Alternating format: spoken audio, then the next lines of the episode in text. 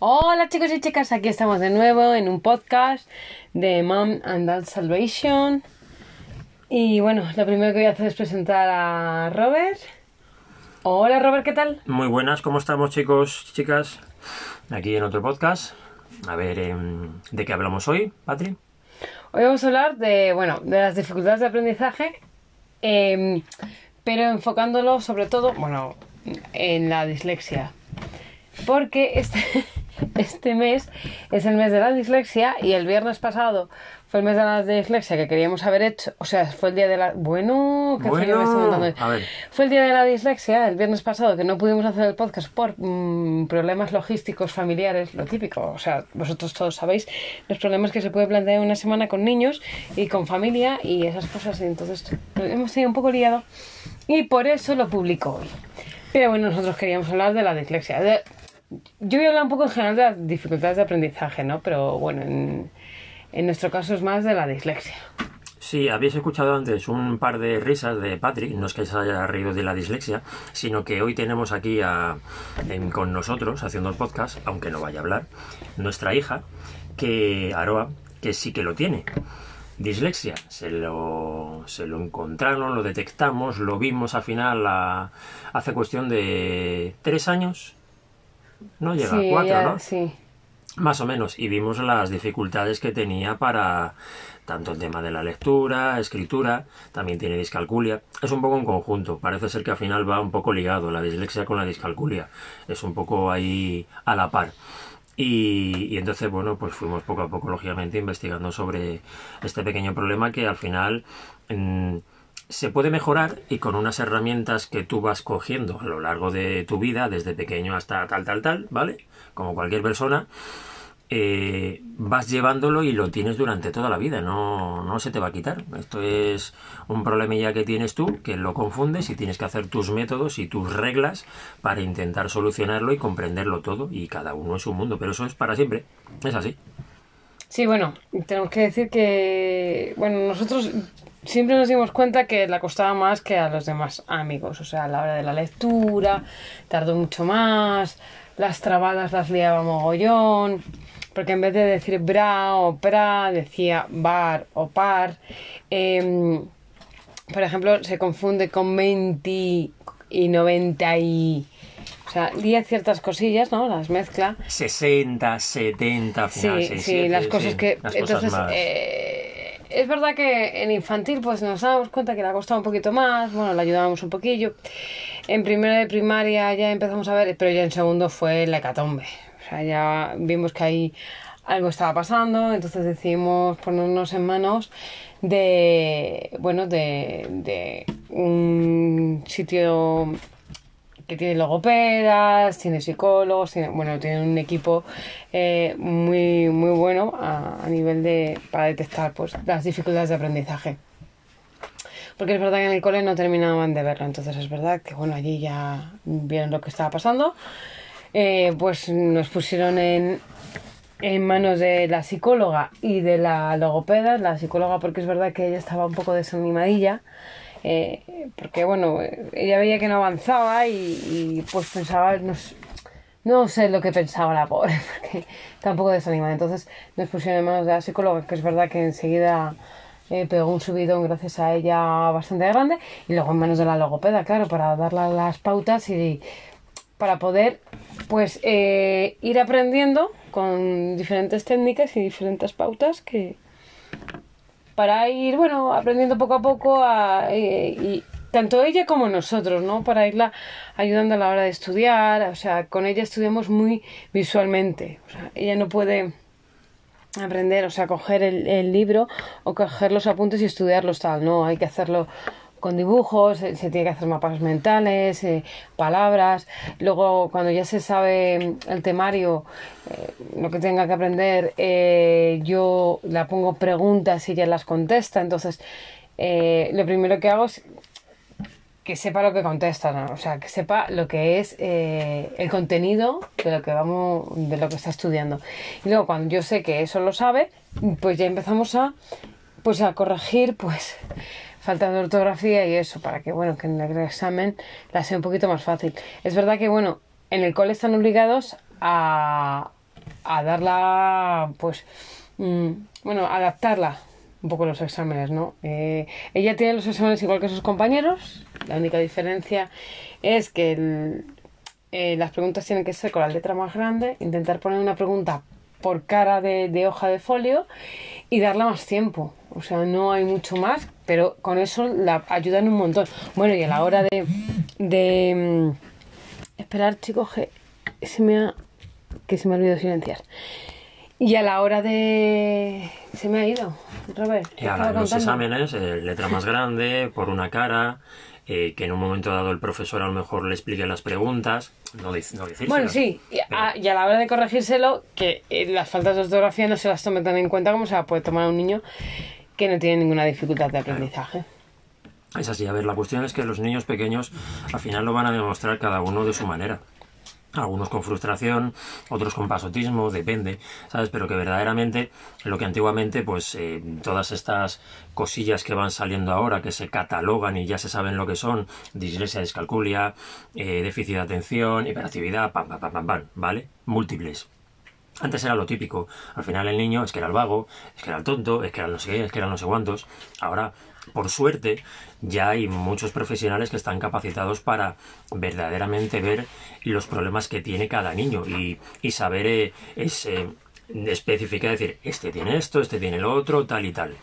Que luego te encuentras a lo largo del tiempo mucha gente, aun con el tiempo en que corremos de año 2021, que no tiene la capacidad ni la formación, te lo encuentras. En todos los colegios, tres cuartos de lo mismo. Ya no decimos por el hecho de que estén los colegios masificados en un momento dado y al final, lógicamente, no den abasto el departamento psicológico eh, de orientación para tratar a tantísimos niños y demás, que lo hay, ¿vale? Que están desatendidos y no tienen los recursos. Pero lógicamente lo que sí es un gran problema, no solo yo creo en este país, sino muchos, eh, que los gobiernos no, no tratan y dan ayudas, eh, y es una mínima ayuda, al final una adaptación curricular para tener unos apoyos en unas clases para esos profesores que tienen 30 alumnos, 25, 24, los que sean, para ayudar a esos niños que tienen esos problemas, no sería tanto, ni, ni costaría tanto si verdaderamente se pusiese un poquito de parte de esos gobiernos, comunidades autónomas, ayuntamientos, demás, ¿vale? Porque en el nuestro, lo que es en, en Madrid, verdaderamente están muy limitados. Yo, eh, hablando con, con asistentes sociales de, la comunidad y tal, en este sentido nos decían que ellos estaban limitados y si no estaban diagnosticados con un a partir de 33% de, de minusvalía, ya fuese la psicológica, tal, tal, tal, pues lógicamente ellos no tenían eh, permiso de, de, lo que es el Ministerio de Educación para atenderlos ni darles esa adaptación curricular eh, verdaderamente adecuada para sus problemas. Solo había una limitación en el que eh, cogían ellos y si tenían menos del 33, si se le detectaba dislexia, descalculia, lo que fuese, pues se, con un, en un sitio en el que estuviese eh, coordinado y, y, que fuese no me saldrá la palabra eh, autorizado por la Comunidad de Madrid o en las comunidades que sean, ¿vale? Que, que, dijeran, en este caso como a nuestra hija, que el sitio donde la atendieron y le hicieron todo el estudio está pues a la par de la Comunidad de Madrid, sí, está es, autorizado. Es, sí, es autorizado por la Comunidad de Madrid. Entonces ese informe vale verdaderamente para que luego el centro, eh, tu colegio, eh, tu instituto y tal, tenga que tomar esas mínimas medidas aunque no tenga el 33% de minusvalía, por así decirlo. Entonces, pero bueno, claro, pero son unas adaptaciones... Pues, claro, unas adaptaciones mínimas, ver, lo justito no, para no, ayudar. Es que el problema es que... Eh, eh, bueno, con lo de nuestra hija, pues a lo mejor no hace falta una ayuda brutal en el colegio, ¿no? ¿no?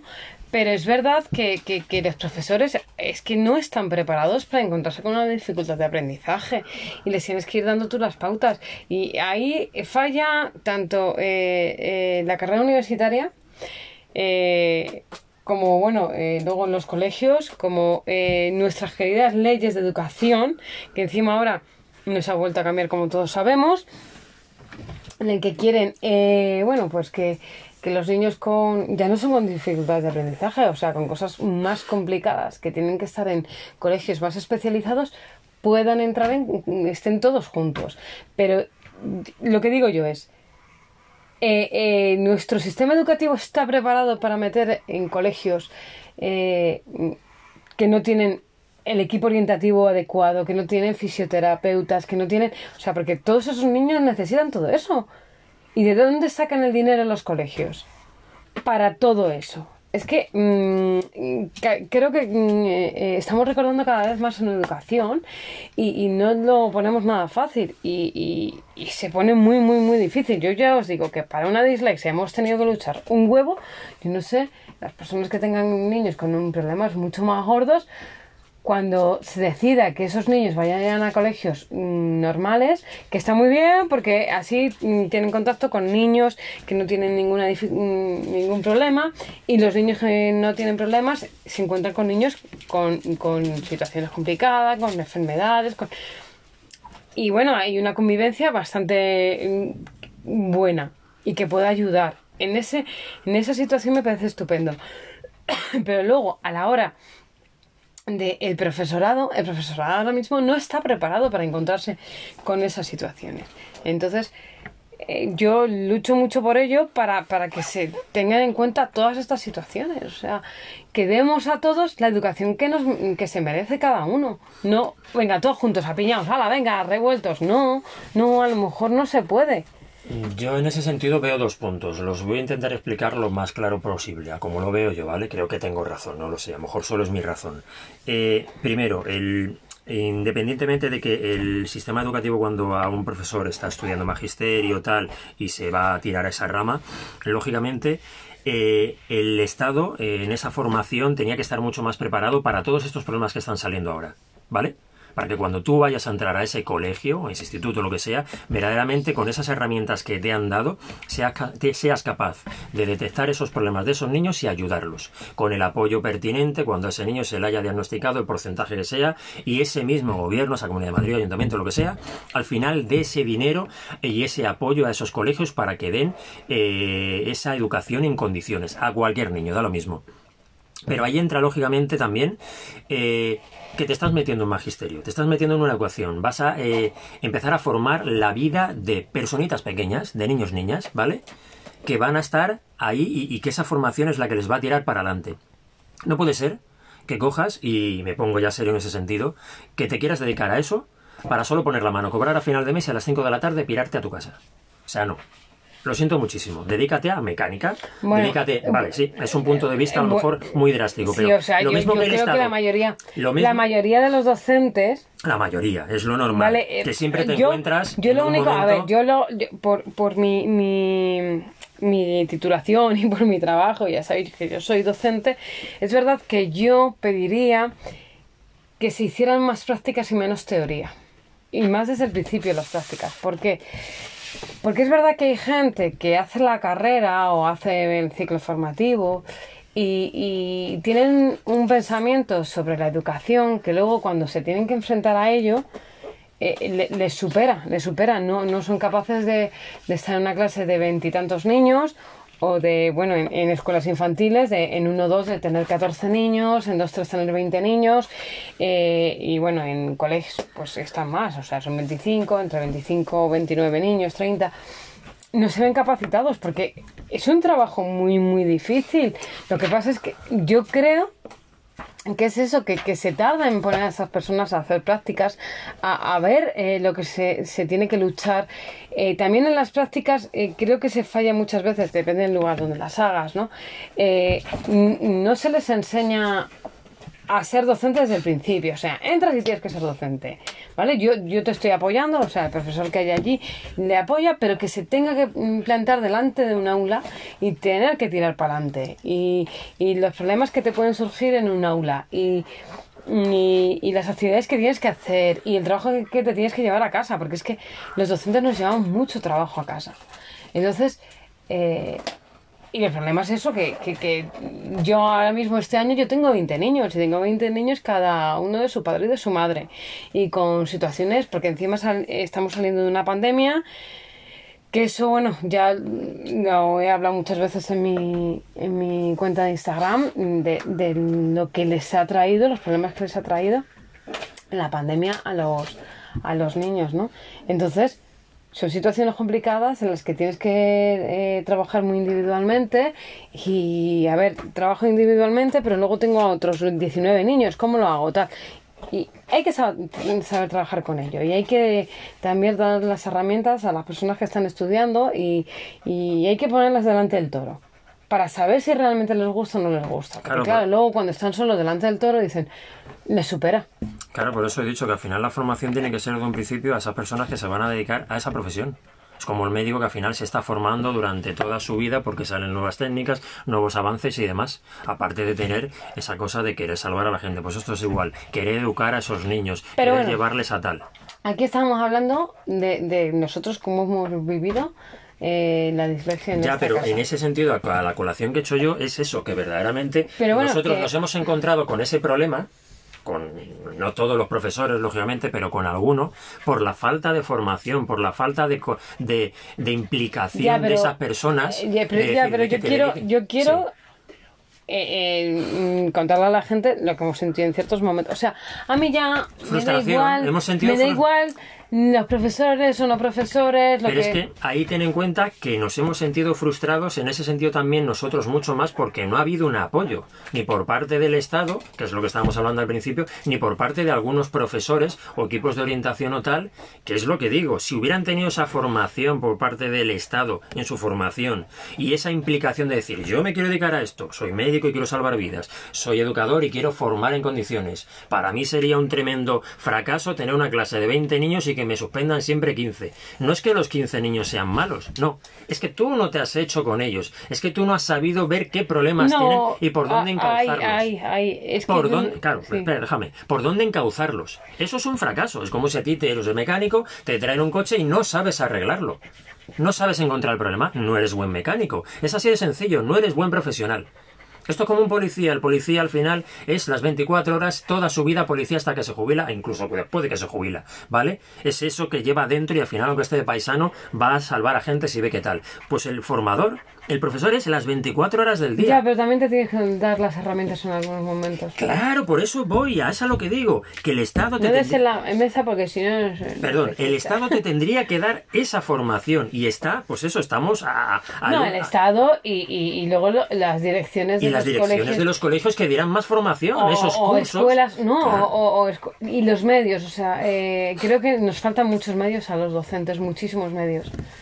Hay Por veces que nos vemos, nos vemos muy atados de pies y manos porque no sabemos cómo, porque, porque no tenemos los medios, porque no tenemos el personal, porque te ves superado por, por porque tú tienes niños que tienen ciertas mm, situaciones en las que no les puedes ayudar porque no tienes los medios en el aula. Ah, claro. Porque estás a lo mejor tú solo Es lo con de veintitantos decir. niños y un niño con muchos problemas. Es lo que acabo de decir, si verdaderamente estuviera la formación en condiciones es porque el Estado se preocupa de esa formación en esos docentes. Si se preocupa en esa formación, vas a saber que vas a poner, que, va- que ese Estado va a poner los recursos para cuando ese docente tenga que estar ayudando a esos niños con problemas en esa clase, igual que esa formación va a poner medios, sea más gente o formación con cursos todos los años para que se vaya mejorando esos docentes y los que les ayudan. Pero si desde el principio no hay una formación, el Estado va a pasar, que es lo que nos ha pasado a nosotros con lo del 33%. Si no tiene un 33% diagnosticado de tal, tu hija solo se le puede hacer esto mínimo. A lo mejor solo tiene, eh, tiene un 28 y es bastante y es bastante jodido para que tenga que, No, tenga que tener una no ayuda. tiene, pero- No lo tiene, ¿vale? Es muy mínimo, pero habrá niños que no se lleguen y lleguen a un 30. ¿Por qué es un 30 y no un 33? Y me estás delimitando a que mi hijo tenga esa ayuda, esa adaptación curricular, esa ayuda en la clase. Bueno, hay que pensar que, eh, a ver, con la dislexia, eh, aquí en la Comunidad de Madrid, en otras comunidades ya lo han conseguido, pero aquí en la Comunidad de Madrid, el EBAU todavía no hay adap- adaptación para las personas con dislexia. no, es que es un problema. Entonces, claro, mm, todos sabemos que el EBAU, por faltas de ortografía, puede suspender un examen. Entonces, eh, vamos a ver, es que ellos, por desgracia, van a tener siempre faltas de ortografía, siempre. Entonces, tenemos que...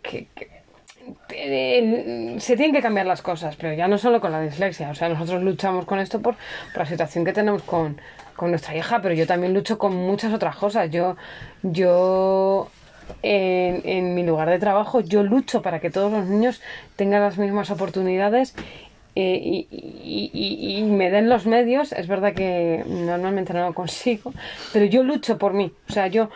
eh, hay veces que es verdad que, esto lo puede decir Rever, que muchas veces me traigo el trabajo a casa y llevo mucho más mochila de la que, debería de llevar. ¿Por qué? Porque yo intento que todos los niños estén a gusto en mi aula, tengan el problema que tengan. Porque me parece injusto. Ah, tú no tienes ningún problema, ah, venga, venga, tiramos para adelante. Y el que tiene problemas, ah, le abandonamos. No, no, no, no, perdona, no. tiene, eh, o sea, incluso hay que ayudarle más que el niño que no tiene ningún problema. Es así. Y hay que dejarles abandonados. Y eso nos tiene que quedar claros. Tengamos los medios, los docentes, no, luchemos por ello. Luchemos. Pero eso es mucha...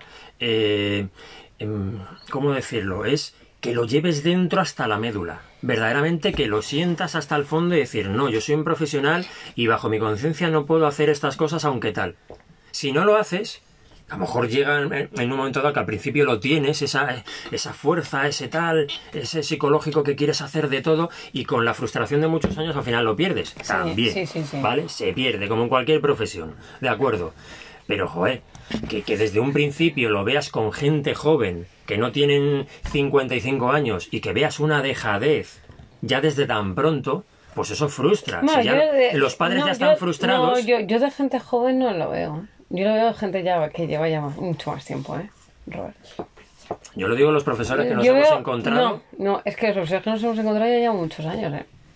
Ya lleva muchos años. Aunque no lo parezca. Aunque no lo parezca, lleva muchos años. Pues a lo mejor estará frustrado, lógicamente. Pero es lo que también al final eh, te deja muy mal, porque estás tú peleando todo el día, no sabes lo que le pasa a tu hija, hijo, y tal, y ver eso, y que no tienes un apoyo por ninguna parte, que te tienes que soltar el dinero, rascar la cartera para que te hagan unos estudios, un tal, salir al final a bronca con esos departamentos de orientación o tal, decir, pero bueno, que es que no os estoy pidiendo que la aprobéis, que no, pero que tenga unas mínimas ayudas y un mínimo tal para que pueda sacarlo y entendáis lo que tiene. Al final podéis ser padres, vosotros podéis ser padres y os pasará lo mismo. Y, notaréis y tendréis la misma frustración con esas personas que no os dan esa mínima ayuda, con ese otro profesorado de vuestros hijos, ¿qué tal? Poneros en la misma situación y empatizar. Ese es el problema también de mucho de, la humanidad en, y de, en muchos sentidos, la poca empatía. Luego te encuentras a muchos profesionales que sí, mucha gente que sí, pero hay como todo, es generalizar y te encuentras de todo. Y eso al final la familia frustra mucho. Te, te deja muy jodido de todo lo que tienes encima y que no, no, no tengas esa mínima ayuda y, ah, pues no sé, ah, pues no sé, ah, pues no sé. Pero bueno, si tú eres el que tiene la formación, el que está formado. Aquí el público hace un poquito de ruido. El público hace un poquito de ruido. Aquí, la Aroa. Saluda, Aro. Hola. Ahí está la peque. Y es eso, verdaderamente es lo que, lo que te puede machacar, pero bueno, al final nosotros hemos hecho piña, eh, al final hemos rascado eh, el dinero, tal, en sitios especializados y hemos conseguido a base de mucha lucha y mucha fuerza, el verdaderamente que, que entiendan el problema que tiene para que le ayuden eso, eso mínimo y ella de todas formas es una currante es una currante y, y, sabe su problema, no, no ahora mismo no le afecta, sabe lo que tiene, lo que va a tener para siempre. Es verdad que nosotros lo dijimos desde el principio, en cuanto solo te estaba, le dijimos, para que ella entendiera también por qué le pasaban esas cosas, porque ella no lo entendía. Es verdad que ella cuando ha habido ya un diagnóstico y ella lo ha entendido, lo ha llevado mucho mejor. Y además se lo toma muchas veces a coña cuando está haciendo los deberes y digo, ¿qué tal? Y dice, es que tengo dislexia. O sea, ya. Es que me voy, es que tal, es que me confundo, es que tengo tal. Y, otra ya le he hecho un poquito de morro alguna vez. Y otra cosa que quería apuntar. Yo siempre he puesto el ejemplo, y esto ya es eh, a, lo mismo, pero con, con, otra, otra minusvalía. El síndrome de Down. Eh, siempre pongo el ejemplo de Vicente del Bosque, que al final siempre ha dicho que él no quería que su hijo estuviese en un colegio verdaderamente. Eh, que estuviese en un colegio normal. Ya está, en un colegio normal y, y, que estuviese con todos los niños, para que fuese un niño normal, porque es un niño normal a no ser que tenga una minusvalía tan grande, que tenga un sesenta y tantos por ciento, setenta, tenga que estar en una silla tal, pero aun con eso y todo, verdaderamente si tiene la capacidad para estudiar, ¿por qué ese niño tiene que ir a un sitio, a, un centro especializado donde estén todos igual? No, tendría que ir a, cualquier colegio. Ya, pero, ya, pero el público privado con ayudas. Ah, claro, es que el cole tiene que tener el equipo orientativo es lo que, y el equipo docente adecuado. Claro, es a lo que decía Vicente del Bosque. Y a su hijo no le llevó a ningún sitio que no fuese un colegio normal y luchó para tal y creo que el chaval ha estado en la universidad y sin ningún tipo de problemas con síndrome de Down. Y ese niño ha estado en ese colegio y ha tenido que tener ese colegio las ayudas que tenía que tener. Y es lo que tendría que ser, por norma general, en este, en este país que a lo mejor seguramente en los países nórdicos se da y tienen otra cultura y tal. Pero es el gran problema que tenemos aquí. ¿Por, qué, tienes que, ¿por qué tienes que excluirlo? No, tiene que estar en cualquiera y relacionarse. Pero, espera, espera, espera, pero tienen que cambiar. Espera, espera un momento, pero sobre todo, no solo por el hecho de que el niño tenga que estar con, con otros niños iguales, sino que para que los otros niños que no tienen ningún porcentaje de tal, vean verdaderamente que esos niños que les pasa algo, no les pasa nada. Que Robert, que eso yo ya lo he dicho. Pero no se puede hacer porque no hay equipo. A ver, ya lo sé. antes de hacer eso, tienes que formar a la gente. Ya, pues lo que he dicho al principio, que no se forma, en este país no se forma. Es que, Es un claro, problema es que- muy grande. Ahora, venga, Al aquí. final se les aparta. Venga, cambiamos la ley. Venga, todo, todos juntos, toda piña. Pero estáis, estáis cogiendo y estáis metiendo más docentes. Es que no se estáis meten. metiendo Es que apoyos. ese es el problema. Porque hay que meter apoyos en las aulas en las que haya niños con problemas. Por eso siempre habrá ¿vale? discriminación. Hay que bajar las ratios. En las aulas en las que metas niños con. O sea, un niño con autismo son dos plazas. Es así. Entonces, bueno, pues es que es lo que hay. Es eso, es así, es a lo que voy, que eh, verdaderamente tiene que haber recursos para que todos los niños puedan estar juntos y se les ayude y se les adapte la formación al problema que tengan. Y entonces todos los niños comprenderán que todos son iguales. Tengan una dislexia, tengan un síndrome de Down, tengan una minusvalía más eh, física, psíquica, la que sea. Y entonces, a partir de ahí tendremos una educación y una empatía y un comportamiento desde niños en condiciones. Pero si desde niños ya estamos apartando, estamos echando para un lado, estamos echando para otro, pues al final siempre habrá clasismos, podemos decirlo. Así, más o menos. Y al final siempre habrá clases y este será no sé qué y este será no sé cuántos. Y eso, pues se quedará por los restos de los restos. Pero eso es problema de los gobiernos, que no aprenden, desde luego. No, porque es muy fácil. eh, a ver, lo pone muy bonito. Venga, venga, todos juntos. Pero no, tú tienes que dar medios Claro. a esos colegios para poderlo hacer. Es dinero Entonces, para bueno. tal. Pero bueno, eso ya es una cuestión de tal. Sí. Y bueno, antes de irnos, eh, despedimos en este podcast. Creo que quiere hablar la protagonista de este podcast. ¿Quieres hablar? ¿Quieres hablar, Aurora? Sí. ¿No sabes? ¿No- qu- ¿Quieres contar algo? ¿No ¿Quieres quieres contar algo de cómo te has sentido tú con la con tu problemilla? ¿Cómo lo has llevado? ¿Cómo lo llevas ahora? ¿Cómo estás? Sí. Ay, que le da vergüenza. ¿No, No. quieres, ¿No quieres hablar? No sé.